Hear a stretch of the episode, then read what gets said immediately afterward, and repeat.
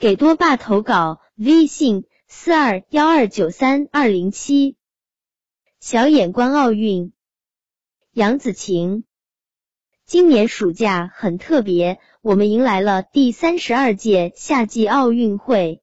妈妈跟我说，奥运会是四年举办一次的盛会。我问为什么要四年才办一次？妈妈告诉我，因为奥运会来自于古希腊。早期古希腊人以符合他们的生活周期时间四年举行一些重要的祭祀仪式和竞技活动。奥运会起源古希腊，为了尊重古代奥运会的传统，所以现在是每四年举办一次。但今年又是非常特殊的一届奥运会，因为新冠疫情的影响，奥运会延迟了一年，而且没有现场观众的加油助威。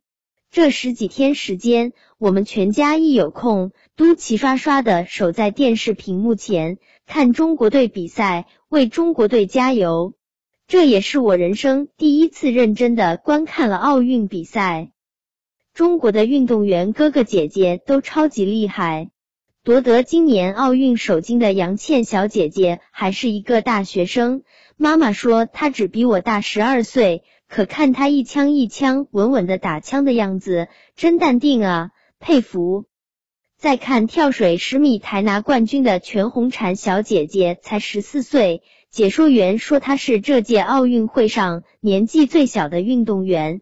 比赛中她得了好几个满分，水花都藏起来了，真厉害啊，佩服。我还特别喜欢花样游泳。我看到运动员们能在不带泳镜的情况下，在水下睁着眼睛做出很多复杂的动作，还是一个词佩服。后来看赛后采访，我才知道每一个运动员都很不容易，他们日复一日，每天练习同一个动作要反复重做，非常刻苦。原来所有的完美表现的背后，靠的都是坚持不懈和努力拼搏。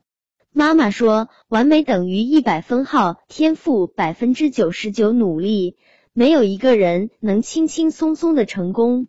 奥运会虽然结束了，但奥运会运动员们努力拼搏的精神却给我留下了深刻印象，让我深受触动。我也要向他们学习。